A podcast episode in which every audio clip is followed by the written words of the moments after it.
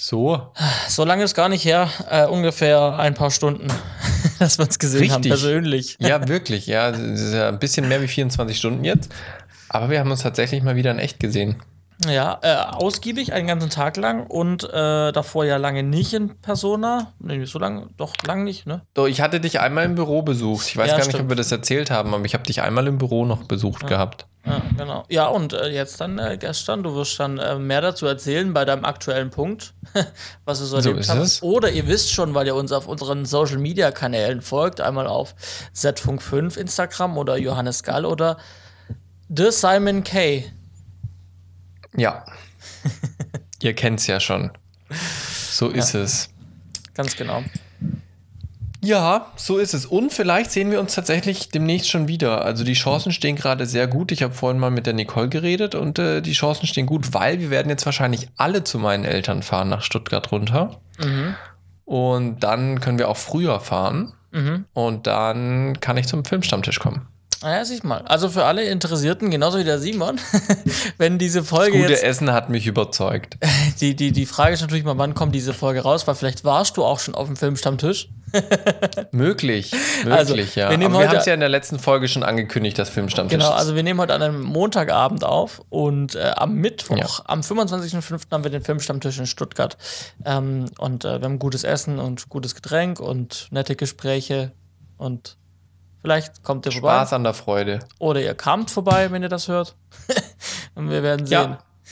Aber es würde mich sehr freuen, wenn ich dich da auch begrüßen dürfte. Dann, ähm, ja. Wär Doch, schön. doch. Ich, also ich habe, wir haben es jetzt eingeplant. Wir haben vorhin auch mit meinen Eltern geredet, ob die da an dem Mittwoch zu Hause sind oder nicht, weil sonst ist es immer ein bisschen langweilig. Mhm. Wenn man äh, zu den Eltern nach Hause geht und niemand ist zu Hause, dann halt nicht. ähm, nee, aber die sind da, alles gut. Und am Donnerstag werde ich äh, die Photovoltaikanlage für meinen Dad oder mit meinem Dad auf sein Hausdach bauen. Ah ja. Das wird auch spaßig. Das wird quasi der Vatertag. da werde ich meinen Dad unterstützen. Ähm, der baut sich zwei Solarpanel aufs Dach. Mhm. Und da gehen wir hoch und schön mit Gurten und Anseilen und so. Und dann bauen wir da Das kann man selber auf dem machen. Dachgeschoss. Ja, das ist gar nicht so schwer. Also die Anleitung, du hast dann, du hast so Haken, du musst ein paar Dachpfannen wegnehmen. Mhm. Ähm, und dann musst du so äh, Metallteile in die Dachlatten reinschrauben und bohren. Und dann tust du die Dachpfannen wieder drauf und dann gucken quasi zwischen zwei Dachpfannen kommt dann so ein Eisenhaken durch. Mhm. Und auf diesen Eisenhaken setzt du wieder Alu-Querstreben und auf diese Querstreben dann die, die, das Panel. Und das kannst du halt x lang machen, diese Alu-Profile. Oder du machst halt wie jetzt halt kürzer für die, für die ähm, zwei Panel nur. Ja. Okay. Genau, das wird bloß ein bisschen tricky, weil wir müssen alles im Schlafzimmer meiner Oma im Dachgeschoss zusammenbauen und dann quasi die zusammengebauten Panel dann durchs Dachfenster aufs Dach und dann hoffen, dass alles funktioniert, weil das dann wieder abbauen, falls was nicht funktioniert, ist ziemlich doof. Und messen, ob, die, ob das Zusammengebaute auch durch Dach, Dachfenster passt. Das hat mein Dad schon wohl gemessen und hat mir gestern am Telefon versichert, das passt durch. Darauf vertraue ich. Sehr gut, dann brauchst du nicht nachmessen. Richtig. Ja, ansonsten wird es ziemlich doof, weil das ist quasi Erdgeschoss, aber Erdgeschoss ist schon über null. Mhm. Also quasi, du musst schon fünf, sechs Stufen hochgehen, um ins Erdgeschoss zu kommen. Hochparterre heißt, glaube ich, ne? Kann sein, ja. Ja. Ähm, und dann erster Stock und dann noch ein Dachgeschoss, aber mit einem relativ hohen Kniestock, also mit einem 70er Mhm. Kniestock. Das ist schon relativ hoch. Ähm, da will ich jetzt nicht oben ewig auf dem Dach rumkraxeln und nachher funktioniert irgendwas nicht. Mhm. Ja, klar. Ja. Wäre doof, wenn es nicht durchs Fenster passt, weil dann ist halt die Frage, wie du das hochkriegst. Wir werden sehen. Wir werden sehen. Und Dafür, dafür produziert meine Solaranlage richtig schön viel Strom. Ja? Äh, wenn ich da mal ein kurzes Update gebe, wir hatten ja bisher einen recht schönen sonnigen Mai, bis auf Ja. die letzten Tage und heute Abend, wo hier Weltuntergangsstimmung ist, ähm, war es aber sehr sonnig und wir haben diesen Monat tatsächlich schon 34 Kilowatt produziert. Mhm. Ähm, das ist schon mehr als, äh, das ist schon fast 20 Prozent unseres monatlichen Verbrauchs. Ja, ist fast die halbe ähm, Akkukapazität von meinem Elektroauto. Richtig, richtig. Und das äh, weißt du ja dann relativ schnell, wie viel das ist. Das sind dann ungefähr bei uns jetzt äh, mit den aktuellen Strompreisen so 13 Euro Stand jetzt. Ja. Wenn die nächste Woche noch sonnig wird, dann kommen wir wahrscheinlich so bei 15, 16 Euro raus, die wir diesen Monat ähm, selber produziert haben, sozusagen. Ja, das, aber das ist ja schön, wenn man so im Kleinen das auch mal merkt, wie das so funktioniert und auch wie sich das auswirkt. Äh, also, das ist ja. auf jeden Fall eine coole Sache. spannend. Ja, auf jeden Fall. Also das äh, macht jetzt schon Spaß. Die Schwiegermutter hat jetzt auch noch welche bestellt und mein Dad eben dem seine Baumer drauf. Und dann wird es ganz hübsch, denke ich. Ja, ist das dann auch so ein System wie bei dir, was, was er, was dein Papa genau. sich bestellt hat? Ah ja. Genau, das ist auch so ein System wie bei mir. Steckt er dann einfach oben ins Dachgeschoss in, in die Steckdose bei meiner Oma ein. Und ähm, dann wird da fleißig der Strom produziert. Aber wenn ich mich richtig erinnere, muss man sich bei dir im Hause entscheiden, ob man Internet möchte oder Solarstrom. Wegen? Achso, ja, mit, ja, ja, das Doof ist mit diesem D-Link. Also wenn du quasi dein, dein äh, LAN-Signal, also dein, dein Internetsignal über das, den Stromkreis weiter verteilst, mit dem D-Link-Adapter, was ich habe, hat das nicht funktioniert. Mhm, also über das Stromnetz, ja, ich ja. Das stört sich dann irgendwie wahrscheinlich. Ja, genau. Ja, irgendwie stört sie. Irgendwie ist es damit nicht klargekommen. Jetzt benutze ich es halt gerade nur als Switch, den, den Extender hier, der wo es rauskommt, aber halt der, das Speisegerät sozusagen am Router. Das ist nicht in der Steckdose. Aber ich benutze jetzt hier einfach diesen Output, benutze ich gerade als Switch, dass ich mein NAS ansteuern kann. Da, wahrscheinlich liegt es daran, wenn da jetzt Strom reinfließt, dann fließt ja alles in der Leitung rückwärts und dann treibt es die Bits vom Internet in die falsche Richtung vielleicht. Weißt du? Aber warum läuft es rückwärts? Strom hat immer die gleiche Richtung. Ja, ich finde das bildlich gerade. Nee, Wechselstrom. Du hast schon das, recht, Wechselstrom. Das bringt es durcheinander. Ich fand das in meinem Kopf war das gerade ein witziges Bild. Ja, ja, de definitiv. Ja. Gut. Sollen wir so mal visualisieren, wenn du, das kannst du mal visualisieren, ja? wenn du deine VFX-Department aufgebaut hast. Ja, so machen wir das. Jetzt legen wir erstmal los mit der Sendung. So machen wir es. So ist Herzlich es. willkommen zur Folge 118 von Z-Funk 5. Heute ist mit dabei, überraschenderweise, der Johannes Gall. Und der Simon Knobloch. Wir haben es ja gerade schon gesagt, wir haben uns jetzt ähm, äh, diesmal haben wir uns tatsächlich äh, gar nicht so lange nicht gesehen.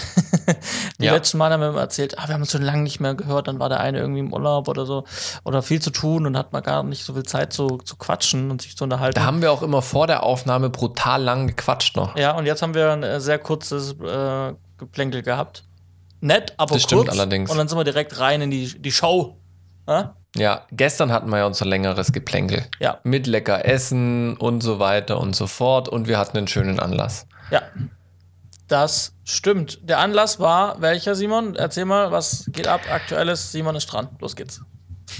Der Anlass war für gestern ähm, die Kinopremiere von Encounters, unserer TV-Serie, hat jetzt äh, tatsächlich ihre äh, Kinopremiere bekommen. Das heißt nicht, dass wir eine Kino-Version haben, sondern einfach nur, dass wir die TV-Serie im Kino uns angeschaut haben. Als Europapremiere sozusagen. Ähm, wir hatten ja im April unsere amerikanische Premiere in, äh, in der Nähe von LA. Und äh, jetzt eben die Europapremiere in Darmstadt im Kino.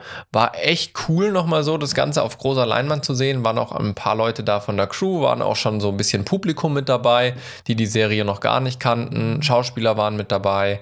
Ähm, das hat schon Spaß gemacht, muss man sagen. Ähm, und äh, war dann doch überrascht, welch, welche, was für ein hochwertiges Ergebnis wir geliefert haben, sowohl technisch, aber auch, äh, sag ich mal, künstlerisch. Ja. Ja. Das war der nee, Anlass war, gestern. Also war, war auch wirklich schön zu sehen. Ich habe es jetzt zum allerersten Mal gesehen und ähm, dann ja gleich auf dieser großen Leinwand und ähm, ich habe es ja dann auch schon gesagt, ähm, sehr, sehr schön, wie man, also wenn man es betrachtet von, wir hatten jetzt, jetzt nicht das krasse Budget, ähm, aber mhm. dafür, das merkt man dem Endprodukt halt überhaupt nicht an, weil das ist von, von der, vom ersten Frame, was das Intro zum Beispiel ist, bis zum Outro und bis hier Forsch auf die nächste, auf die nächste Episode, ähm, ist halt alles in allem sehr stimmig und, und einfach professionell, so das, was man ja natürlich auch erwartet, aber aufgrund des Budgets halt meistens nicht vermuten, vermuten würde. Dementsprechend ähm, sehr viel richtig gemacht. Also man merkt der Produktion nicht dieses wenige Geld an. Also kann sich auf jeden Fall sehen lassen. Ja. Und ich glaube, das Produkt trägt sich am Ende dann auch selber. Das ist natürlich die Hoffnung von uns allen, aber ich glaube auch, dass sich das Produkt selber trägt, dass das Produkt für sich spricht und dass es dadurch dann auch ähm, viele Menschen sehen und dann vielleicht auch die Chance besteht, äh, mit ein bisschen mehr Budget dann ähm, einen zweiten Teil, eine zweite Staffel zu produzieren. Ja, ich meine, wenn du jetzt über Budget redest, ich weiß nicht, ob wir jemals irgendwelche Zahlen gesagt haben. Ich werde jetzt einfach mal einen Vergleich aufstellen. Ähm, Tatort hast du sehr viel Einblicke, da weiß man auch, was das Budget ungefähr ist, so 1,2, 1,3 ja. Millionen, je nachdem, welcher Tatort es ist und produziert am Ende 90 Minuten.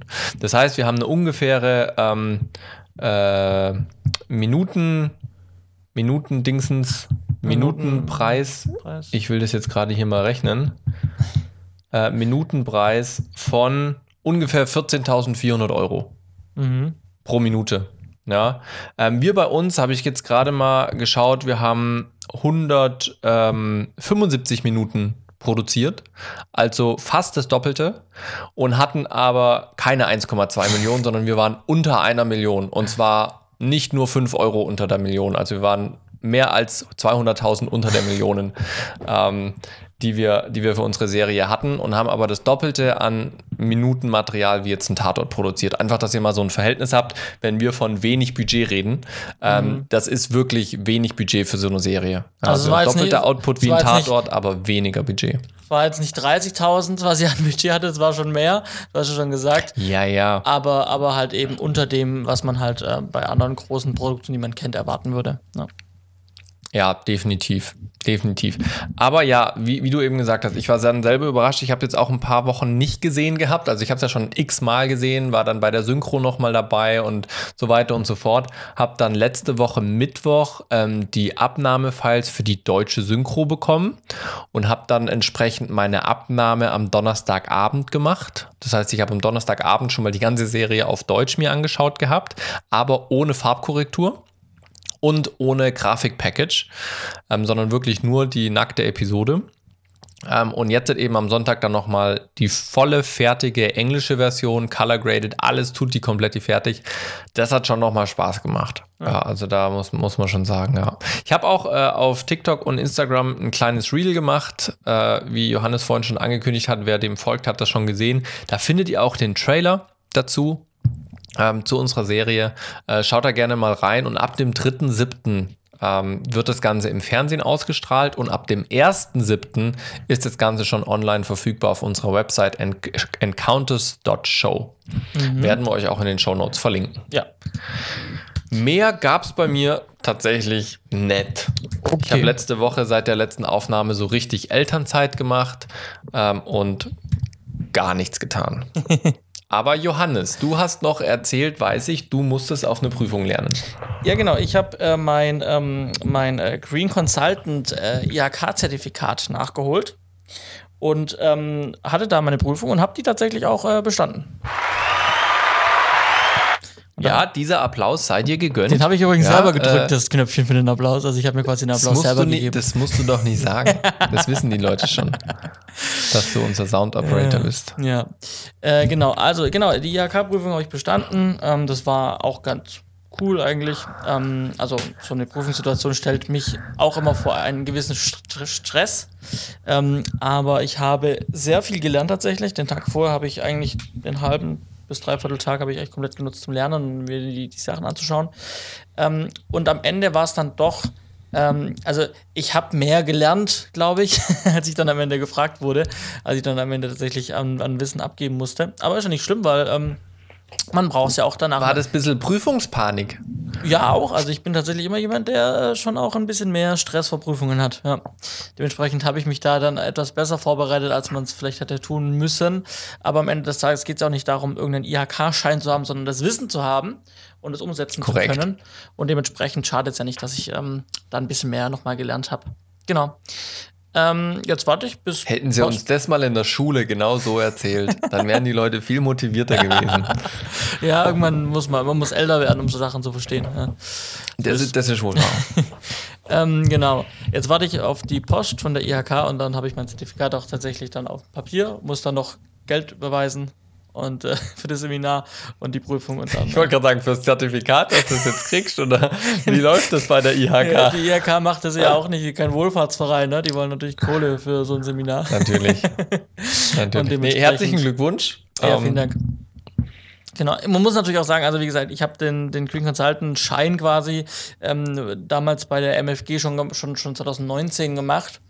Äh, oder halt bei, also bei der MFG mit einem Dozenten und auch dieser Dozent hat jetzt uns in der IHK quasi unterrichtet. Und da gab es jetzt auch ein neu, paar neue Themen tatsächlich. Also wir haben jetzt nicht nur das mhm. nach nochmal gemacht ein bisschen und dann die Prüfung gemacht, um das um den offiziellen IHK-Schein zu haben, äh, sondern wir haben halt auch wirklich neues, neuen Input bekommen, weil halt über jetzt die letzten drei Jahre auch einfach neue Themen in dem Feld aufgekommen sind. Und ähm, genau. Unter Beweis stellen kann ich es jetzt dann wahrscheinlich bei einer CDF-Doku. Ähm, ich habe das vielleicht mal erzählt, dass ähm, ich ähm, eine Terra X-Doku mal eine Anfrage hatte als Screen Consultant mm, über einen großen deutschen Tierfilmer, sage ich mal. Ähm, die wollten da mehrere Terra X-Folgen produzieren. Das Ganze wurde dann erstmal auf Eis gelegt. Ähm, und jetzt kam tatsächlich die Anfrage. Ich habe dann auch damals gesagt, okay, für das, was ich schon gemacht habe, ich stelle euch keine Rechnung. Wenn das Projekt dann doch kommt, dann würde ich mich einfach freuen, wenn ähm, ihr euch bei mir meldet nochmal und wir es dann irgendwann an anders angehen. Und die haben sich jetzt gemeldet und haben gesagt, wir würden jetzt dann ein ähnliches Projekt umsetzen, nicht das gleiche, aber so ein ähnliches, äh, anderer Inhalt, aber gleiche Protagonisten im Grunde genommen, mit mehr Archivmaterial auch, also weniger Drehanteil mhm. auch. Und äh, sie würden gerne das weiterhin auch green, oder sie müssen es grün machen, weil ähm, CDF ja. und CDF hat sich zu Green Motion selbst verpflichtet, so wie alle anderen deutschen Sender. Mhm. Und dementsprechend müssen wir ähm, oder müssen sie sich an, an, an Green Motion halten. Und da brauchen sie eben Green Consultant. Und ähm, das werde ich jetzt übernehmen. Da habe ich heute das Angebot final rausgeschickt und die ersten Fragen beantwortet und noch so ein bisschen kommuniziert ähm, mit der Produktionsleiterin. Und ähm, das wird dann mein erstes, sage ich mal, offiziell größeres ähm, Green Consultant Projekt sein. Ähm, genau, da freue ich mich drauf. Schön. Und das, ich sag mal so, ich, ich habe dann erst so ein bisschen Scheu gehabt, so, okay, ähm, so, ich mache das ja dann quasi dann ähm, ja nicht Vollzeit, das Screen Consultant Geschäft, sondern es mhm. läuft dann auch so, dass ich sage, das nehme ich, das nehme ich meiner freien Zeit rein. Da schaue ich mir extra aktiv Zeit frei dafür. Ja.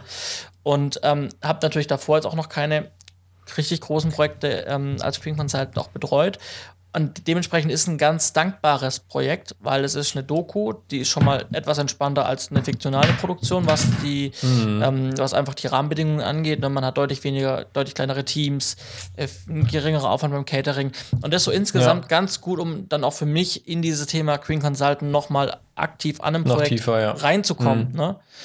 Mhm, weil die Fallhöhe halt einfach nicht so hoch ist bei einer, bei einer ja. Doku.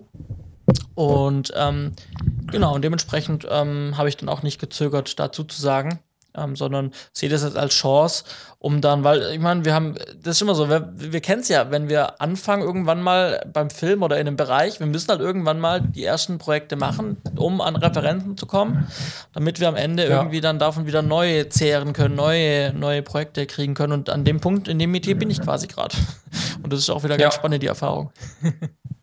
Ja, absolut, absolut.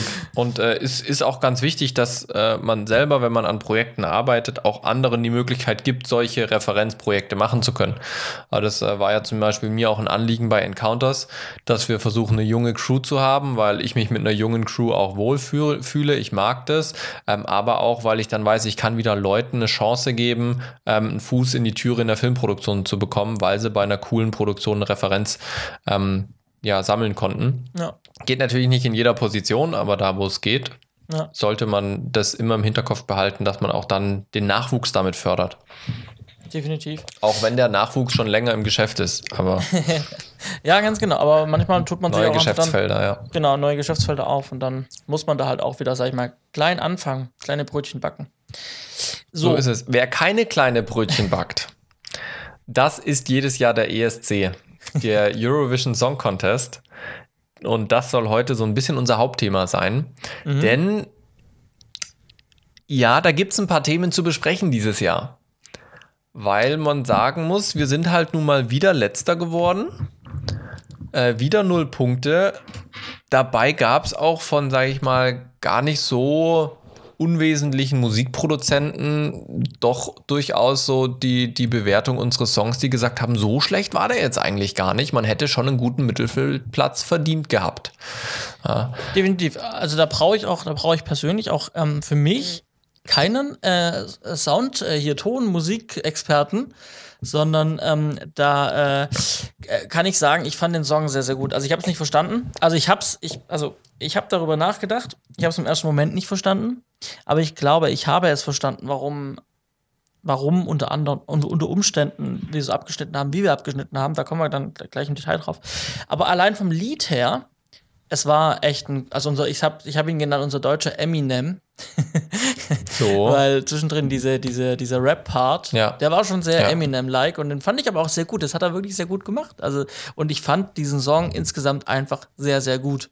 Und ich habe es im ersten Moment überhaupt nicht verstanden warum wir so abgeschnitten ja, haben. ich, haben. Ich, ich muss auch sagen, ich, ich fand, es war einer der Songs, die man sich auch öfters mal anhören konnte ja. dieses Jahr. Also es gab auch andere Songs, wo ich mir dachte, ja, das brauche ich dann auch nicht nochmal hören.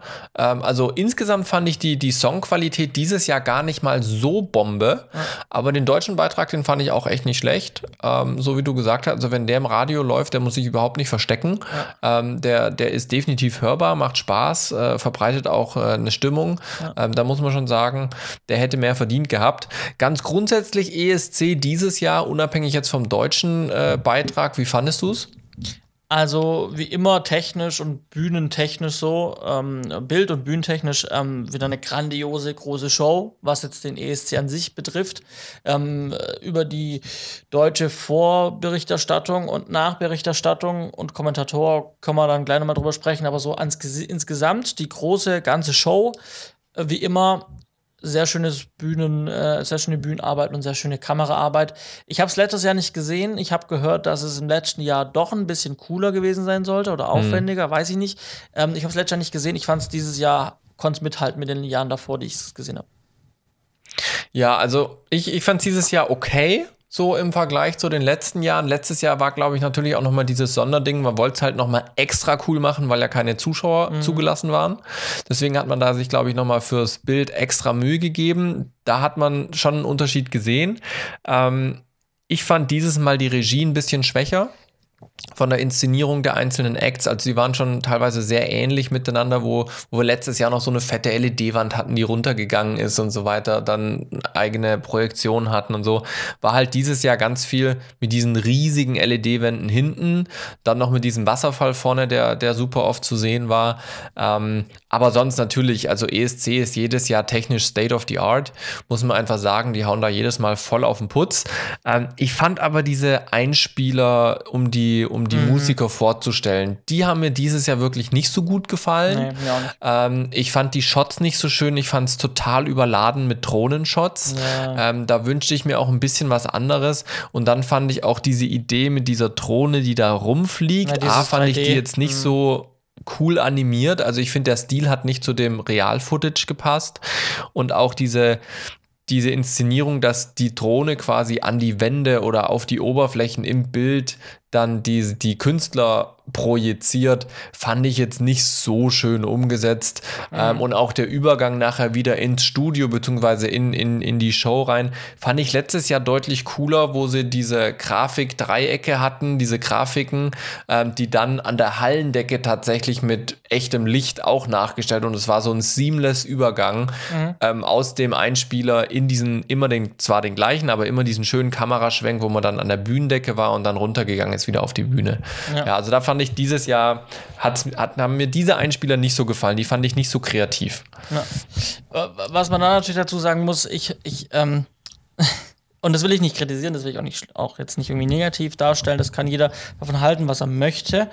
Aber für mich war, oder ich weiß nicht, ob es vielen anderen auch so ging, ähm, aber für mich war der Gewinner schon klar, bevor die angefangen haben. Also, als ich wusste, die hm, Ukraine ja, hat sich die, die Ukraine hat sich, hat sich qualifiziert, natürlich qualifiziert ähm, für den ESC, war mir eigentlich schon dann auch klar, dass aus Solidaritätsgründen, was ja auch ein schöner Gedanke an für sich ist, dass vermutlich die Ukraine, egal was sie auf der Bühne machen, gewinnen werden. Ähm, ja. So, genau. Wir müssen mal gucken, ob wir nächstes Jahr tatsächlich in Kiew äh, auch ein ESC dann erleben werden oder nicht. Ich ja, zweifle es mal auch sehr gespannt. Ähm, aber ja, genau. Also kann man sich darüber streiten, aber das war, glaube ich, schon abzusehen, wer ähm, an der Stelle aus politischer Sicht vermutlich diesen Abend mhm. gewinnen wird. Ähm, was ich noch sagen wollte, genau, das Thema mit der, das, warum, warum wir abgeschnitten haben, wie wir abgeschnitten haben. Um dahin zu kommen, die Frage an dich. Ähm, wer weißt du oder, oder glaubst du zu wissen, wer sich um die Bühneninszenierung kümmert, um die Idee? Macht das auch der, der, die, das deutsche Team? Und die sagen, wir würden gerne das und mhm. das machen, oder passiert das wirklich? Weil, weil warum, ich, warum ich darauf hinaus möchte, ganz klar. Ähm, wir, ich glaube, dass wir auch falsch unsere, unsere Leute, die wir zum ESC schicken, auch falsch aussuchen. Denn es geht immer bei uns, habe ich so das Gefühl, ähm, irgendwie um, um irgendwie, also Diversität ganz oft, irgendeine Type, die hinpassen muss, so irgendwie die, der oder die was ausmacht. Dann muss aber da, dann steht der Song als zweites ganz groß. Ja, klar, Song ist wichtig, aber ich habe es dieser wieder gemerkt, der ESC ist nicht primär da für den Gewinner, der den krassesten Song hat und auch nicht der, wo die krasseste Type ist und im deutschen Fernsehen zig Interviews gibt und zeigt, wie krass er ist oder wie krass sie ist, sondern was für eine krasse Bühnenperformance auch hingelegt wird. Und mhm. da waren wir dieses Jahr einfach nicht gut. Der Song kann noch so gut gewesen sein. Wir waren von ja. der Bühnenperformance einfach nicht gut. Ja, also für, für mich spielt auch noch ein anderer Faktor rein, der mittlerweile für den Gewinner ganz entscheidend ist und das ist äh, Publikumsbeliebtheit. Mhm. Also seitdem sie dieses Voting umgestellt haben, dass äh, die, die, die Zuschauer eben auch am Ende noch einen großen Einfluss aufs Voting haben, hat es wirklich auch nochmal einen entscheidenden Faktor, die Beliebtheit eines Künstlers ähm, ja, mit hinzugebracht. Und, Oder vielleicht äh, sogar auch, auch politisch? Genau, genau. Und das ist halt der Punkt. Es geht zwar eigentlich um die Beliebtheit des Künstlers, aber auf den Künstler wird halt oftmals viel auch vom Land und von der Politik projiziert. Ähm, und das ist halt schwierig, weil in Deutschland generell, glaube ich, der ESC jetzt nicht so die krasseste Show ist und Deutschland, glaube ich, auch nicht so viel Geld für Voting ausgibt. Mhm. Also Privathaushalte, ich habe noch nie gewotet, bin mhm. ich ganz ehrlich, weil es mir einfach immer zu teuer ist. Das ist halt klassische deutsche Mentalität, glaube ich. Mir rufe da nicht an, weil das kostet Geld. Ähm, ist vielleicht auch nur Schwäbisch, ich weiß es nicht, aber ähm, andere die, Länder die Schwaben, sind da, glaube ich, anders die, drauf. Die Schwaben dürfen kostenlos in der App abstimmen. So, du mal, hätten wir das mal gemacht. Aber da haben sie dann unsere Daten. Das dürfen wir auch nicht hergeben. Das stimmt, ja, allerdings. Ähm, ja, also das ist, das ist, glaube ich, ein, ein, Faktor, so Abstimmverhalten unterschiedlicher Nationalitäten, aber dann auch die Beliebtheit der, der, der ähm, Künstler. Ich muss aber auch sagen, Hätte ich mich nicht aktiv dafür interessiert, hätte ich davor nicht gewusst, wer für den ESC für Deutschland, äh, beim ESC für Deutschland antritt. Mhm. Weil die machen zwar dann hier und da Interviews und was nicht alles, aber den Vorentscheid oder die, dieses, ähm, unser Song für, was war es, dieses Jahr Rom, ähm, war halt auch jetzt nicht so krass beworben und ich gucke eigentlich schon relativ häufig Fernsehen und auch öffentlich-rechtliche, also ich habe es nicht wirklich mitbekommen und war dann eher so, oh, das lief heute Abend. Ähm, aber dann, wie du sagst, die Inszenierung, und da bin ich mir jetzt nicht sicher, weil ich habe mal ein fettes Making-of vom ESC gesehen. Das ja. haben wir auch schon mal hier ähm, ja, als Pick ja, genau. gehabt. Ich bin mir nicht sicher, welchen Einfluss der ESC-Regisseur noch auf diese Performances hat. Ähm, aber sicherlich hatten wir mit, mit äh, unserem deutschen Beitrag nicht die stärkste Bühnenperformance. Also ich finde, wir haben das Potenzial der Bühne nicht genutzt. Und wenn es etwas Kleines, Intimes sein sollte, dann hat das für mich nicht im Gesamten funktioniert. Mhm. Also das kann ja klein und im Team sein. Also ich denke da zum Beispiel an den einen, der auf der Treppe stand, mit diesem Glitzerkostüm und ja. so weiter, ja. Das war auch klein und intim, also da, da, war überhaupt nicht große Bühne und was nicht alles. Der stand da einfach nur die ganze Zeit auf dieser Treppe und dann hat sich einmal diese Treppe verändert und mhm. dann das Licht ein bisschen verändert und dann war es das. Aber das hatte irgendwie mehr, mehr Wirkung als jetzt unser deutscher Beitrag, der halt einmal im Kreis zu den verschiedenen Instrumenten gelaufen ist. Ich meine, äh, am Ende des Tages macht es natürlich die, die, die Mischung aus von den Punkten, die wir genannt haben. Ja. Das ist ein Element davon, ähm, ganz klar. Aber ja, das war, war für mich so, okay, wer entscheidet denn, was für eine Bühnenperformance macht denn welcher Künstler, welches Land, in Anführungszeichen.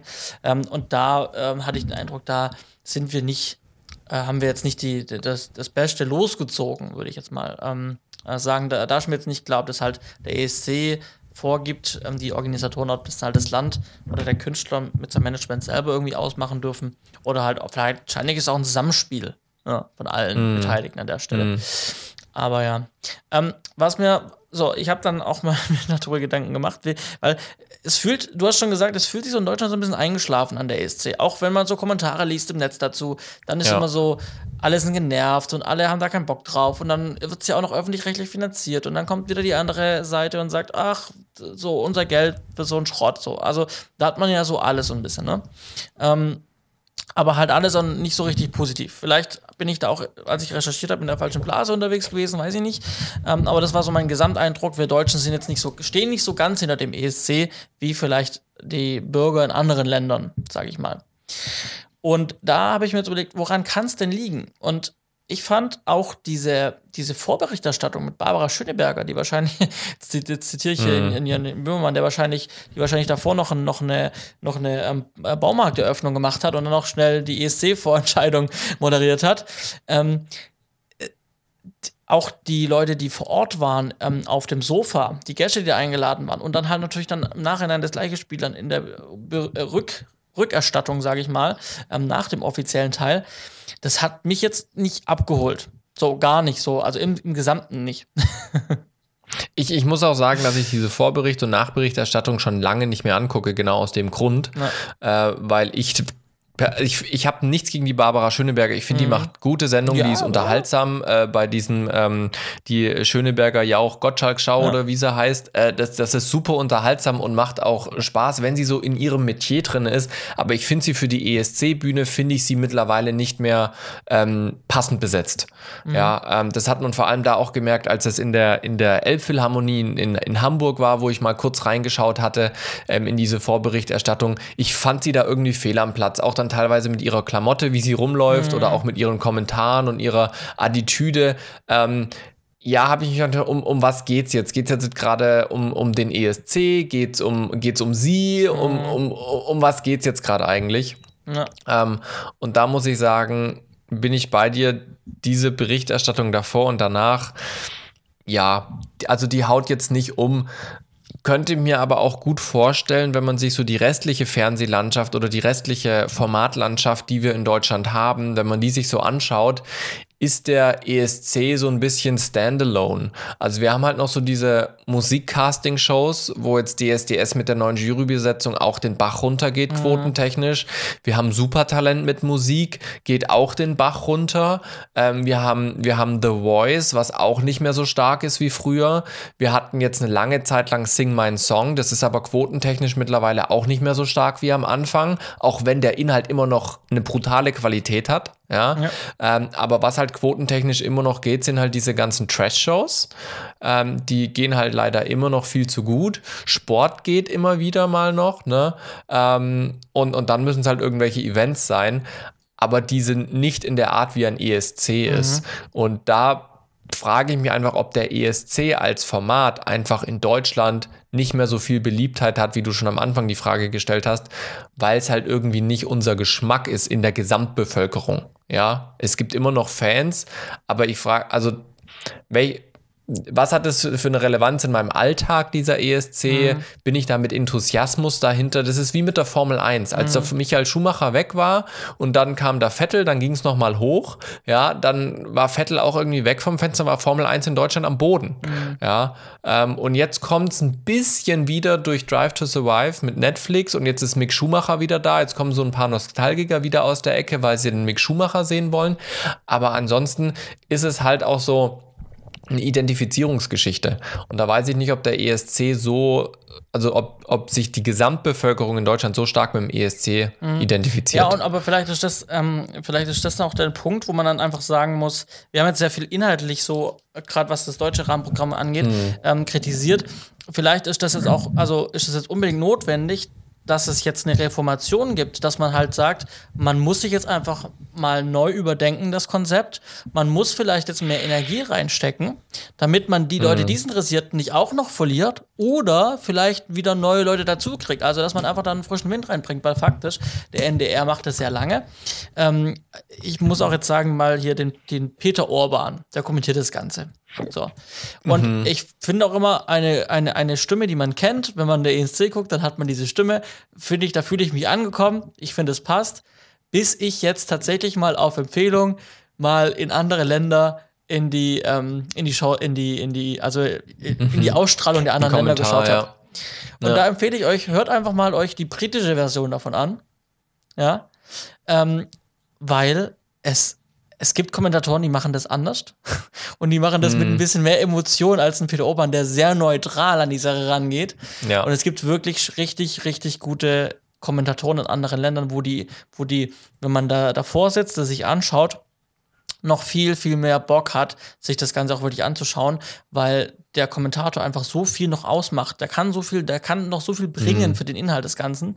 Und ein Peter Orban, der dann halt, da war so, Sehr so nüchtern. Da war so ein Greenscreen-Effekt. Ja, dann fängt er uns an, diesen, der sagt, ja, das ist nicht echt. Also das mit Greenscreen. Und dann fängt er an, uns das zu erklären. Ich so, ja, lass uns doch die Illusion, also du brauchst uns Ja. das jetzt technisch nicht erklären. So. Also da fehlt aus meiner Sicht raus einfach die Motivation, der Drive so ein bisschen. Und ich meine, er macht das jetzt auch 30 Jahre lang. Also er macht das seit den 90ern, glaube ich. Ähm, vielleicht muss man da auch einfach mal drüber nachdenken, ob man das dem NDR vielleicht aus der Hand nimmt und mal einem oder im, im NDR belässt, weil das vielleicht auch so sein muss, keine Ahnung, aber vielleicht man mal ein junges, motiviertes Team, die wirklich sagen, wir machen das nicht, weil wir es jedes Jahr machen müssen, sondern wir machen das halt, weil wir da mal Bock drauf haben, was Neues, Geiles zu machen. Das muss nicht sein, dass es am Ende besser ist, aber es ist ein Versuch zumindest, das vielleicht mal ein junges, motiviertes Team, die einfach Interesse haben, die, sich- die Spaß am ESC haben, vielleicht da auch ein bisschen was verändern können und die Show sowohl davor, danach, aber auch während des ganzen Programms das vielleicht ein bisschen aufwertet. Wäre vielleicht mal eine Überlegung, drüber nachzudenken. Ja, definitiv. Also hin und wieder sollte man da äh, größer hinterfragen als nur, was ist denn schlecht gelaufen oder wa wa- was ist denn gut oder so, sondern tatsächlich auch manchmal eben so einen Reset-Button drücken, gerade bei einer Sendung, die jetzt, jetzt schon viele, viele Jahre im selben Zuhause ist. Ja, definitiv. So, haben wir an dieser Stelle noch was da hinzuzufügen zum ESC?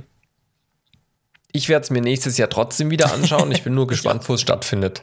ja, das ist richtig. Also ich werde es mir auch anschauen und ich bin auch sehr gespannt, ob wir das. Also ich hoffe natürlich sehr, dass wir es in der Ukraine, in Kiew, ähm, da, da anschauen können. Also nicht wir dort anschauen können, aber was ist mir, was, ja, was mir nur dieses Jahr tatsächlich das erste Mal bewusst geworden ist, der ESC ist immer am Geburtstagswochenende meiner zweiten Tochter. Und es ist dieses Jahr schon fast schief gegangen, dass ich es nicht angucken konnte. Aber ich konnte meine Schwiegerleute begeistern, und mitzugucken. Ähm, aber ich konnte die Tradition mit dem Andi Böhringer, das gemeinsam anzugucken, nicht fortführen. Jetzt muss ich mir für nächstes Jahr irgendwas ausdenken. Ja, aber. Ach so, das ist dann immer, immer im ähnlichen Datumsbereich und dann feiert ihr den Geburtstag am Wochenende drauf und dann kollidiert das. Genau, Hm, genau. verstehe. Nun gut. Kommen wir zu Nun gut. kleinigen, kleinigen, kleinen Kurznews, die wir rausgesucht haben. Wir haben gemerkt, wir haben nicht ganz so krass viel gefunden diese Woche seit der letzten Aufnahme, so inhaltlich, ne? Es war aber auch nur fast eine, eine, äh, eine Woche dazwischen, also muss man mal sagen, ne? Also wir haben von Donnerstag aufgenommen, jetzt war eine Woche, also Donnerstag vor anderthalb Wochen haben wir aufgenommen, jetzt war eine Woche und jetzt ist es direkt Montag. Ja. Da ist jetzt auch nicht so viel passiert. Ja. Ähm, deswegen greife ich zu Sachen, die ich äh, mir privat anschaue. Und zwar haben, berichten wir hin und wieder mal witzigerweise über Trash TV, ja, die wir dann aus Recherchezwecken äh, anschauen. So. Und ich gucke gerade auf RTL Plus, ehemals TV Now, RTL Now. Ähm, äh, ich habe tatsächlich, ähm, ich zahle tatsächlich einen Fünfer im Monat gerade für RTL Plus. Verrückt. um Love Island zu gucken. Also ich gebe hier alles für euch, äh, damit wir hier jetzt mal kurz einen kleinen ähm, Love Island äh, Ab Ab Abriss machen können. Ähm, Trash TV. Keine Prominenten, sondern einfach irgendwelche Leute, die sich beworben haben, die dann ähm, an der Show teilnehmen. Und das sind alles Singles, Männer, Frauen. Und äh, die ziehen dann gemeinsam in die WG ein und dann müssen die sich jede Woche neu verkappeln. Ja, Also neue, es bilden sich neue Mhm. Pärchen. Die fangen dann an zu quatschen und dann reden die so ein bisschen. Äh, und dann sagen sie, oh ja, das passt, hat Potenzial, wir werden das neue Paar. Und dann sind die in der Woche ein Pa- ein Paar und liegen zusammen im gleichen Bett und tun Dinge. Ähm, und nach Ende der Woche trennen sie sich entweder wieder und suchen sich ein neues Couple oder sie bleiben zusammen. Ähm, aber es kommt natürlich dann auch immer, und das finde ich schön, diesen Begriff, Granaten. Es kommt zwischendurch immer wieder neue Granaten ins Haus, ja. Und, und, ähm, und dann, ähm, dann sind die natürlich, also je nachdem, wie temperamentvoll diese neuen Granaten sind, dann können, es kann auch sein, dass die, die diese Couples auch mal sprengen, weil sie sagen, oh ja, die oder der gefällt mir auch ganz gut. Ah, die ist mit dem zusammen, ist mir egal, ich greife da jetzt an und dann sprengt diese Couples.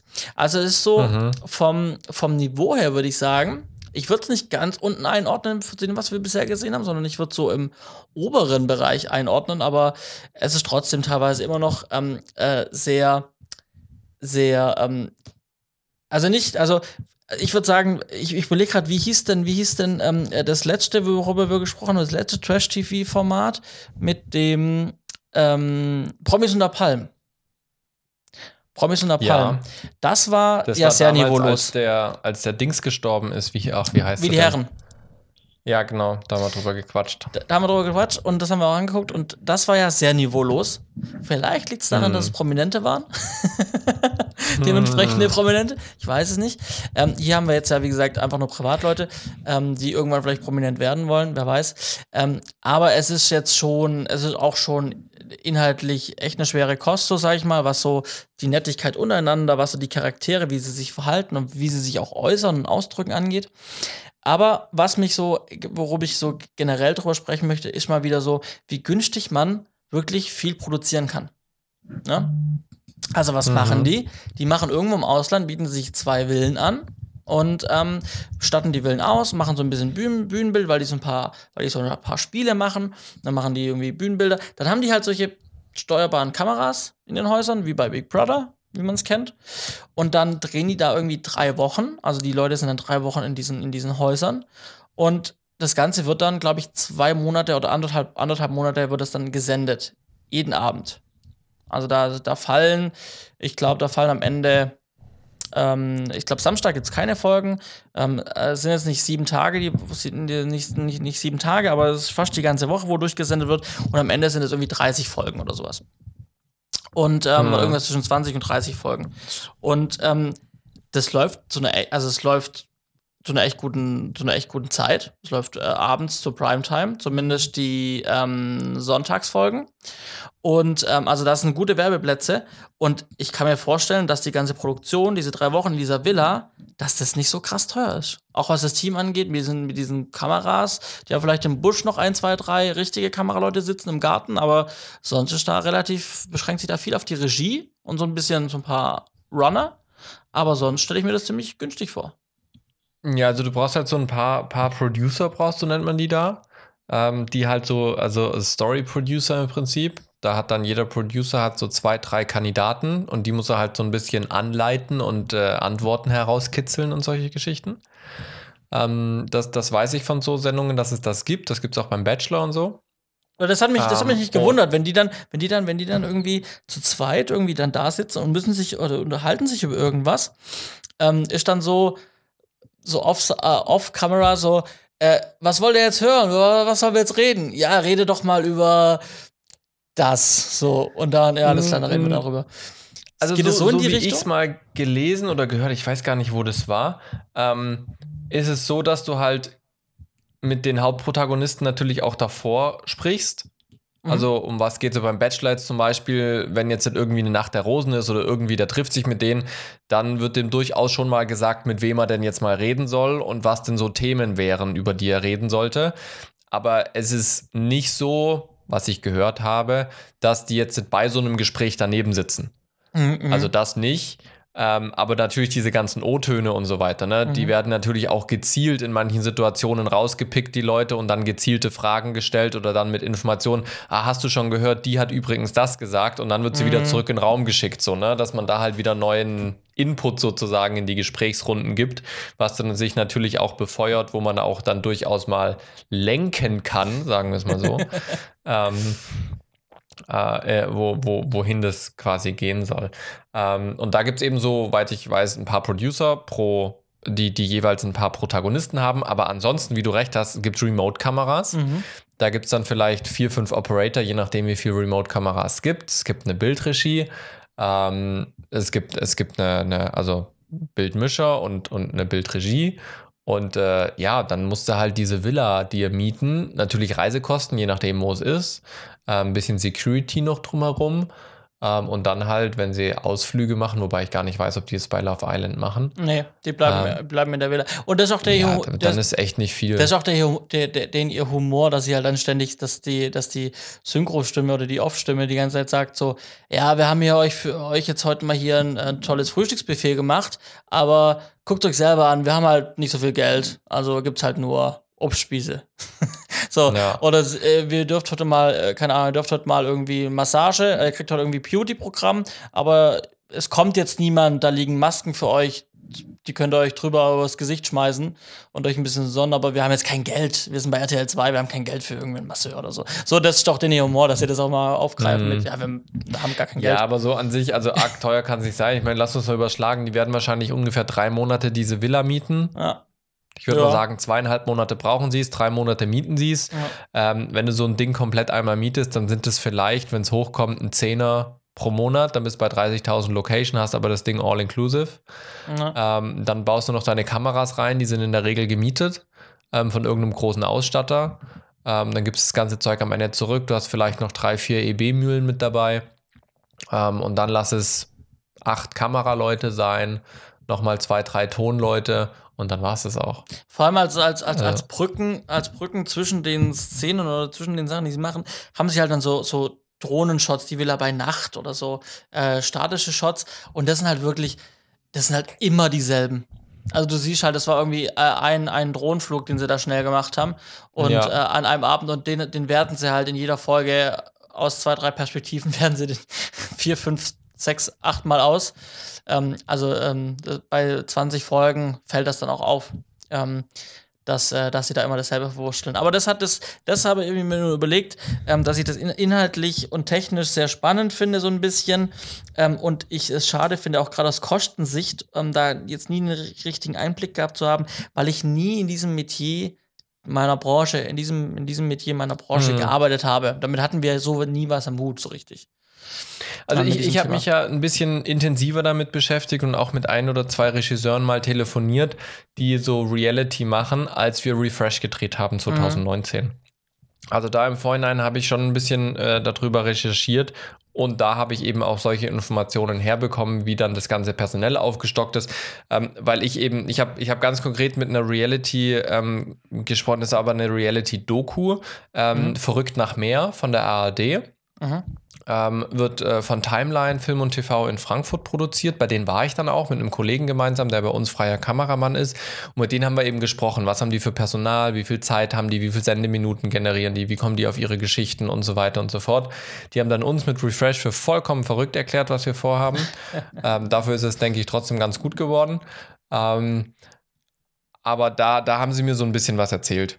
Ähm, dann habe ich noch mit einem mit einem äh, Reality-Regisseur ähm, ge gesprochen, der äh, RTL 2 macht. Und zwar, ach, wie hieß dieses Format? Wenn ich das jetzt Temptation Island. nee, das war irgendein Nachmittagsprogramm. Also, Das weiß ich nicht. Und ich habe mir noch dazu ein Buch durchgelesen und zwar von dem Kai Tilgen, heißt der, glaube ich. mhm. Ähm, der hat viel Germany's Next Topmodel gemacht und so weiter.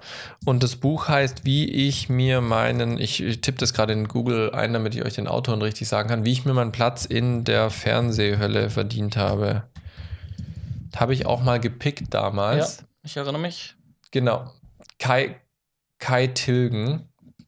Ähm, der hat ganz viel Germany's Next Topmodel gemacht und auch noch äh, sowas wie Mitten im Leben und solche äh, Mhm. Familie beim Brennpunkt oder sowas. The Biggest Loser, DSDS hat der gemacht. Äh, und äh, das Buch fand ich ganz spannend. Man muss ein bisschen derbe Sprache vertragen können und man muss, also wenn man aus der Branche kommt, kann man viele Nebensätze einordnen Mhm. was er damit meint. Wenn man jetzt nicht aus der Branche kommt, wird es wahrscheinlich ein bisschen schwierig, alles verstehen, zu, zu verstehen, was er sagt. Aber das war schon, war schon ganz spannend. Wie sind Mhm. wir da jetzt eigentlich drauf gekommen? Äh, weil ich gesagt habe, dass ich mich damit nie so richtig befasst habe, dass ich in diesem Bereich Richtig. dieser Branche nie gearbeitet habe und ich es dann schade finde, weil mir da so ein gewisser Interessensbereich auch entgangen ist. Ähm, Ja. Sage ich mal so. Ähm, also gut. Abschließend dazu, wenn ihr das unbedingt anschauen wollt, dann schaut es euch an. Ab RTL Plus könnt ihr es euch anschauen. Kosten 5 im Monat halt. Ähm, ich kann vielleicht bald so was anderes mehr dazu sagen, denn ab nächster Woche, übernächster Woche, glaube ich, läuft äh, Beauty and the Nerd. Und, Oh, auch ein spannendes Format. Das habe ich tatsächlich mal angeguckt, als die erste Staffel lief. und ich habe einen alten, ich habe einen Ex, also einen alten Klassenkameraden äh, von der Schule damals, ähm, der da dabei war. Als Kandidat. Und der war, also, der ist durchgekommen bis zum Dreh? Oder nur Ja, als ja, Bewerber? der war jetzt in, in wo haben sie gedreht? In Zypern, glaube ich. Äh, vor, als Nerd. Ja, ja, er war als Nerd dabei und die haben vor zwei, also er kam, glaube ich, zurück von einem Monat oder sowas. Also die haben, äh, der, der ist vor anderthalb, zwei Monaten schnell nach Zypern. Äh, und, Wir müssen ähm, uns mal mit dem treffen. kannst, du, kannst du, oh, ohne Schmarrn jetzt, kannst du mit dem mal was arrangieren, dass wir uns treffen? Können wir, können wir bestimmt einwählen. Ich habe lange nichts mehr mit ihm zu tun gehabt, aber äh, Frag ihn mal. Wir versuchen, ob wir das hinkriegen können. Ja. Frag ihn mal. Also, das, also ich weiß, die haben ja alles Verschwiegenheitsklauseln und Non-Disclosure und was nicht alles. Aber einfach mal so, kannst du mir sagen, wir sind Filmschaffende und so weiter und wir würden einfach gerne mal mit ihm quatschen, alles total geheim und so weiter, gar kein Ding. äh, frag ihn mal. Das, das wird mich echt interessieren. Ja, und alle, die jetzt den Podcast schon denken sich so, verdammt, jetzt reden die da mit dem und dann erzählen die uns gar nichts davon. Sehen wir dann. Z-Funk 5 ist so eine geheime Radiofrequenzwelle. Wer das findet, erfährt Ja. alles. Nein, Nee, frag ihn mal. Wir können uns das mal gerne anschauen. Das, das, das, das äh, kriegen wir vielleicht irgendwie hin. Ja. Er wohnt auch und hier und bei wenn es mir dann, wenn ums Eck. es dann im Fernsehen kommt, steck mir mal, wer das ist. Ja. Ich sag's jetzt hier nicht. Nee, ist eh die Frage. Vielleicht steht es dann in der Bauchbinde, wo er wohnt oder sowas. Ja, ich bin, habe auch kein, also er hat auch im ersten Moment nichts. Ich habe eine Freundin, ähm, äh, der arbeitet bei einer, bei einer, beim Vater von einer, von einer Freundin von mir und ich habe sie mal gefragt, hat er so ein bisschen was erzählt so? Mhm. Kam er bis zum Schluss oder so? Sie hat gesagt, nee, er hat nichts erzählt. Nee, dürfen sie ja auch nicht. Die haben fette Ja, Vertragsstrafen. natürlich, aber so, wir sind auf dem Land. Ja, aber wenn es ein Nerd ist, der Schiss hat, dass er sein Geld zurückzahlen muss, dann hält er sich sehr stark an Ja, sowas. man sieht, es ist ein feiner, ein feiner Kerle, ein feiner Nerd. So. So. Ähm, eine fixe Sache, wir haben tatsächlich das Programm jetzt doch gefüllt gebracht, die, die Sendung für heute. Ist wie immer. Eine- ich hab's dir gesagt, lass uns einfach machen, es wird gut. Eine fixe Sache, und zwar Frage an dich, Simon. Ähm, Oh. Wenn wir uns da die, die, die Filmwelt, die deutsche Filmlandschaft auf einer Karte angucken, in Bundesländern unterteilt, was glaubst du, ähm, wenn, man, wenn man das komplette Produktionsvolumen nimmt Mhm. und man die prozentual auf die Bundesländer aufteilt? Wir sind aus Mhm. Baden-Württemberg. Was glaubst du, wie hoch ist unser prozentuales Produktionsvolumen in Baden-Württemberg? Vom gesamtdeutschen Ah. Produktionsvolumen. Wie viel Prozent macht unser Standort Baden-Württemberg aus? Ich meine, du kommst ja aus, also du wohnst ja aktuell in Hessen. Deswegen Mhm. darfst du dir gerne auch die Zahl für Hessen überlegen. Boah, nee, Hessen lohnt sich nicht. Da, äh, wirklich, da ist nichts los. Nicht mal in Frankfurt geht was. Also in Frankfurt ist so ein bisschen Werbefilm, aber halt auch nur echt wenig. Und dann hast du noch ein HR und da hast du noch Dreieich Pictures oder wie das heißt, die so ein bisschen was produzieren, aber dann war es das auch schon. Also wir machen viel News, wir haben die Börse. ähm, Also sag mal Baden-Württemberg, Baden- was schätzt du denn? Baden-Württemberg. Ähm, da gibt es immer wieder Serien. ZDF, Soko dreht da mit der Bavaria. Gibt auch ab und zu mal einen Tatort und, und ein bisschen, bisschen Spielfilm und so. Ich würde mal so sagen 18 Prozent. Mhm. Und das wird jetzt für Hessen schätzen? Oh, Hessen ist vielleicht bei drei oder vier. Okay. Also ich sag dir, äh, prozentual ist Hessen und Baden-Württemberg auf dem gleichen prozentualen Punkt. Oh, das ist nicht gut. Und mit, wir sind auf dem gleichen prozentualen Punkt, meine ich auch, wir sind beide bei einem Prozent Produktionsvolumen. Schande. Also Alter, ist NRW so heftig? NRW hat 600, du hast die Karte offen? Jetzt? Ich, ich, ich scroll gerade Okay. durch, aber ich habe die Seite Karte 15, noch nicht Seite gefunden. 15, aber ja, NRW hat 46 Prozent ähm, und ist damit auf Platz 1 des, des, äh, das Boah. Bundesland mit dem höchsten Produktionsvolumen. Ähm, auf Platz Ja, aber das gibt doch niemals 100 Prozent, was da auf der Karte abgebildet ist. Ich habe es jetzt nicht nachgerechnet, aber ich. Ähm, egal, die, Okay, ja, die, weiter, Differenz ist weiter, erkenn- weiter, die, weiter. die Differenz ist erkennbar äh, daran, dass, äh, Alter, dass das ja NRW heftig. 46% Produktionsvolumen hat. Ähm, äh, dann auf Platz 2, in dem Fall jetzt hier Bayern mit 22%. Danach kommt Berlin, wenn ich das richtig sehe. Berlin Mhm. mit 12%. Und dann hat aber, dann sieht man aber auch schon, dass Ah, ich habe da oben Hamburg vergessen.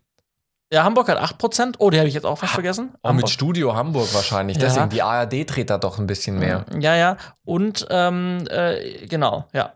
Ähm, also es ist schon krass, äh, weil wir die Verteilung ist. Ich meine, wir haben dann das Saarland. Schande, ey. Wir haben dann das Saarland mit 0,04 Prozent zum Beispiel. Ja. Gut, wir haben auch 16 Bundesländer. Vielleicht war 18 echt, ein bi- 18 Prozent echt ein bisschen hochgegriffen. ja, Aber wenn man, also für, für mich war auch so, okay, es gibt NRW, das ist riesig, das wird das größte sein. Dann gibt es Berlin, weil da ganz viel Spielfilm gemacht wird. Dann gibt es München, wo halt Pro7 Sat 1 noch sitzt und die Bavaria fett ist. Ja. Und dann noch Hamburg mit Studio Hamburg, das sind die vier. Das war für mich klar. Ja. Aber dass jetzt in Baden-Württemberg und, und Hessen so schle also so wenig hat. Ja. Boah. Also da muss man halt wirklich sagen, dass, ähm, dass es halt auch so, ich meine, wir sind mit Baden-Württemberg jetzt kein kleines Land, wir sind mit Baden-Württemberg jetzt auch kein äh, Land, was wirtschaftlich irgendwie jetzt nicht so krass dasteht. Also wir tun schon was und wir sind schon, aber wir haben schon ein Mhm. gutes Standing so im Gesamtvergleich, aber halt absolut nicht, was das Produktionsvolumen angeht. Ne? Also wir, wir, wir daran und, und wir wissen ja, ähm, gerade auch in, in der Verbandsarbeit, wir wissen, dass wir, ähm, dass wir kein guter Standort für ProduzentInnen sind und auch nicht für Fachkräfte, weil deswegen, jetzt haben wir es schwarz auf weiß nochmal in der Studie, ja, ich verlinke die Studie in den Show Notes, da könnt ihr mal reinschauen, die ist von der Staatskanzlei, Staatskanzlei ähm, des Landes Nordrhein-Westfalen. Golden Media. Genau, und das wurde beauftragt vom, vom, vom, von der Staatskanzlei des, Land, äh, des Landes Nordrhein-Westfalen. Und ähm, genau, ist eine Erhebung äh, 2019, 2020, eine Auswertung, sehr, sehr groß, also wirklich eine sehr, sehr große Studie mit sehr vielen Einzelzahlen. Aber ich fand das jetzt einfach nur sinnbildlich und sehr interessant, ähm, das auf der Ah. Karte mal zu sehen, wo wir da stehen und wie die anderen Bundesländer im Vergleich stehen. Ähm, man muss sagen, also ist die Verteilung des Produktionsvolumens nach Unternehmenssitz. Ja, so. Ähm, das ist so die gesamte Überschrift, dass wir das auch nochmal erwähnt haben. Ähm, genau. Und äh, uns ist das bewusst, dass wir jetzt nicht, dass, dass viele abwandern, nach Berlin zum Beispiel oder halt nach, nach München oder ja, in Filmstädte gehen. Aber da, da Mhm. haben wir jetzt nochmal auf schwarz auf weiß, dass wir hier einiges tun müssen, ähm, ähm, um diese Prozent, um diese 1% halt hochzukriegen. Ne? Ja, aber wenn du dir auch anguckst, ich bin jetzt schon weiter unten auf Seite 24, aktive Produktionsunternehmen 2015 gab es noch 41 mit dem Peak 2017 53. Mhm. Wir sind in den letzten, also wir sind von 2017 auf 2020 Mhm. sind wir von 53 auf 33. Das heißt, es gibt 22 aktive Produktionsunternehmen weniger Ja. in Baden-Württemberg von 17 auf 20. In Hessen ist es noch trauriger. Da gibt es nur 27 Firmen, die sind aber auch gut. Aber boah, gut, ich meine, was man natürlich sagen muss, und das ist halt das Ding, da wo die großen Studios sind, gerade was Fernsehen angeht, da wird halt Masse produziert. Mhm. Ja, guck dir Let's Dance an, guck dir DSDS an. Das ist halt im Studio in, einer, äh, in Köln aufgebaut, in den, MM, in den MMC-Studios. Und dann äh, war's das halt, ne? Also da produzierst du halt gleich mal acht Shows mit jeweils zwei Stunden. Da kannst du in Baden-Württemberg, wo halt Spielfilm produziert wird und du keine großen Studioanlagen hast, die nicht einem Fernsehsender gehören, Ja. Ähm, das ist halt keine Chance. Vielleicht noch eine Zahl, die ganz interessant ist, ähm, das Produktionsvolumen in Minuten in 2019. Also wenn man, Ja, jetzt, mal die, wenn man jetzt mal die Mhm. Sender betrachtet, die Sendergruppen, ähm, dann liegt auf Platz 1 die ARD-Gruppe inklusive aller, aller dritten Programme ähm, bei 2019 bei, bei Sendeminuten von 176.752 Sendeminuten in einem Jahr. Das macht dann, ähm, ja, also das, die liegen auf Platz 1 mit ihren Sendeminuten, die sie da haben Mhm. in 2019. Genau. Ja. Ja, also was, ich, das. was, ich, ein- Mhm.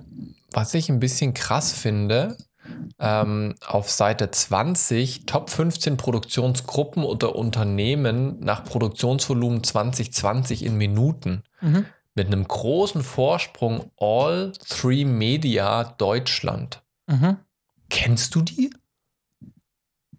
Also Nee. ich kenne äh, Benny Jai kenne ich, UFA, ITV, Warner Bros, Janus TV habe ich schon gehört, Konstantin, also die ganzen Großen sind da unten. Aber als erstes dieses All Three Media. Ich bin jetzt gerade mal auf den ihre Webseite gegangen. Die produzieren Köln 50667. Mhm. Aber ich, also ganz kurz, habe ich nicht gehört. Nee, kannte ich tatsächlich nicht. Was, was produzieren die sonst noch so? Aha, okay, da gehört Filmpool dazu. Mhm. Ja, das ganze Nachmittagsprogramm werden die wahrscheinlich abfrühstücken mit. Genau, das ist das komplette Nachmittagsprogramm, was die machen. Filmpool, Filmpool Fiction. Und dann gehört noch Tower Productions, das habe ich noch nie gehört. Habe ich gehört, weiß aber gerade nicht, wo ich's, in welchem Abspann ich es gesehen habe.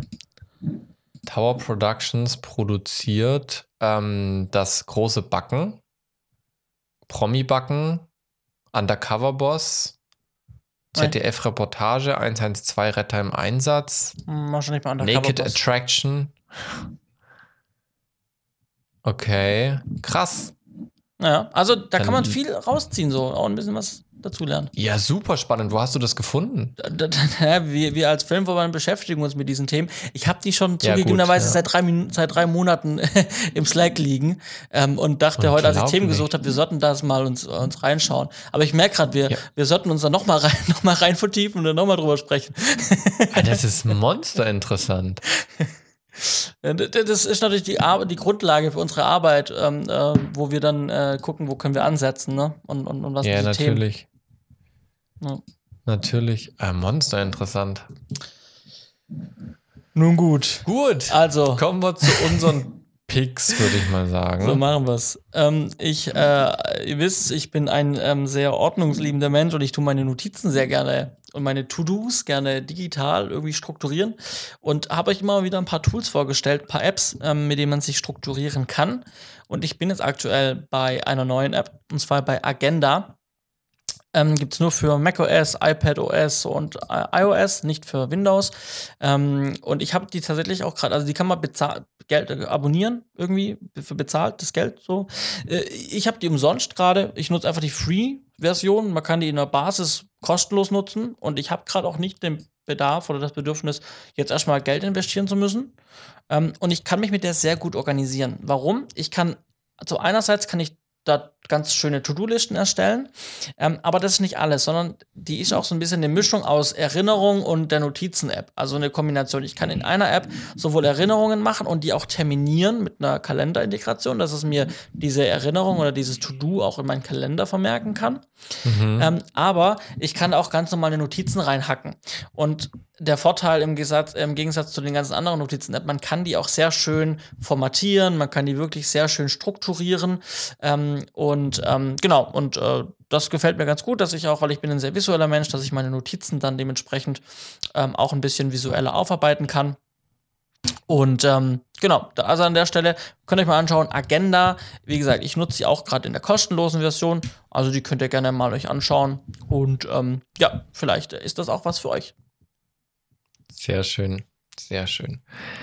Ich habe einen Pick, der anschließt an den Fakt, dass ich aufgrund meiner Solaranlage mit meinem äh, Switch nicht mehr so, äh, mit meinem äh, D-Link-Extender nicht mehr so gut arbeiten kann. Das hat nämlich zur Folge, dass ich nur meinen ganz normalen WLAN-Router im Wohnzimmer stehen habe, der nicht bis ins Schlafzimmer reicht. Ähm, und ich deswegen nicht so wirklich gutes WLAN im Schlafzimmer habe. Und ähm, stand schon längers mal auf meiner Liste, und zwar Smartphones aus dem Schlafzimmer zu verbannen. Und äh, das habe ich jetzt äh, die, diese Chance quasi genutzt, weil ich mir sonst immer mein Datenvolumen leer sauge, wenn ich abends oder morgens noch durch äh, das Handy scrolle. Ähm, entsprechend äh, bleibt mein Handy jetzt aus dem Schlafzimmer draußen. Das Ding ist, meine Nachtschla-Uhr, die ich bisher hatte, die hatte keinen Wecker. Warum auch immer man Nachttischuhren ohne Wecker baut. Aber gab es tatsächlich. Aber das war eine Filmklappe, die habe ich äh, mal zum Geburtstag bekommen und deswegen wollte ich die so ungern hergeben, weil die halt einfach schön ist. Ähm, ist eine Filmklappe als Nachttischuhr. Wunderherrlich. Gab es mal bei Chibo oder sowas. Ähm, wie dem auch sei, die Uhr musste weg. Ich brauchte jetzt eine Nachttischuhr mit Wecker und habe eine gefunden auf Amazon. Und äh, warum ist die besonders oder warum habe ich ausgerechnet die genommen? Mir war wichtig, eine Melodie auswählen zu können, die zu, meinem, zu meinen Aufstehgewohnheiten passt. Also ich bin kein Fan, der mit so einem fetten, aufschreckenden Alarm aufwacht. So, ich brauche aber auch kein Vogelgezwitscher, sondern ich brauche halt irgendwie eine ganz nette Melodie einfach, äh, die ich auch so immer beim Handy eingestellt hatte. Ähm, und dieser Wecker hat 15 verschiedene oder 16 verschiedene Töne, die man sich raussuchen kann. Ähm, der ist, hat einen Akku tatsächlich, also ich könnte das auch äh, ohne Steckdose läuft er weiter, wenn mal Stromausfall ist. Das ist echt schön. Ähm, und man kann ihn mit Helligkeiten verstellen und Lautstärke verstellen, die ganzen Klassiker und so weiter. Und was ich gut finde, er hat zwei verschiedene Alarme. Also ich kann quasi zwei Uhrzeiten als Wecker einstellen, wo ich mir dann zum Beispiel einen Arbeitswecker einstellen kann und einen Nicht-Arbeitswecker und ich muss einfach nur den richtigen anschalten dann immer. Ähm, deswegen habe ich mich für den entschieden und äh, funktioniert wunderbar. Deswegen habe ich euch den verlinkt, weil ich es als sehr ähm, gut jetzt empfunden habe, die ersten Tage. Ich habe das jetzt seit anderthalb Wochen ungefähr, wenn man das Handy tatsächlich aus dem Schlafzimmer draußen lässt. Mhm. Ja, Gibt es auch in verschiedenen Farben. So ist es, in verschiedenen Farben, ganz genau. Nee, aber diesen Fakt, das, Schla das Handy aus dem Schlafzimmer zu lassen, ähm, das ist wirklich äh, besser, als ich dachte. Mhm. Ja, sollte man sich vielleicht mal ernsthaft überlegen, ähm, das Ja. Zu tun. Gut. Ja, aber mit Handy gehört dann auch äh, so Smartwatch, iPads und so weiter, weil das war die ersten zwei Tage, habe ich als iPad mitgenommen, weil das hat ein bisschen stärkere WLAN-Antennen. Ähm, habe ich dann aber auch wieder rausgelassen. Das macht keinen Sinn sonst. Okay, sehr gut. Ja, dann äh, haben wir jetzt die Stunde doch geknackt. Sehr schön. Ihr habt wieder die volle Dröhnung Setfunk 5 bekommen. Wir danken es. euch, dass ihr dabei wart. Und wir hoffen, dass ihr dann auch gerne wieder in zwei Wochen dabei seid, wenn es wieder heißt, herzlich willkommen zur Folge 119 dann. Verrückt. so ist es. Bis dahin. Mach's gut. Ciao, ciao.